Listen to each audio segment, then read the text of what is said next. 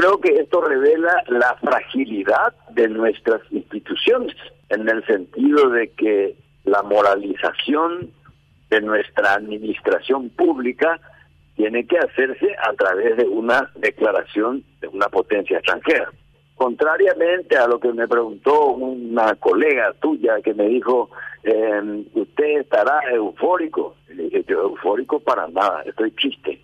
Estoy triste porque significa que nuestra república no es tal. Entonces, independientemente del sujeto o los sujetos damnificados, esto refleja que las instituciones nacionales tienen que recuperar su autonomía e independencia. Todo hace presumir que la política exterior norteamericana tiene la posición muy clara. Eh, esto tiene que cambiar.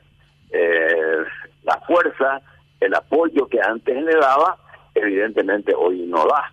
Porque no es que la embajada americana apostó por un sector del Partido Colorado.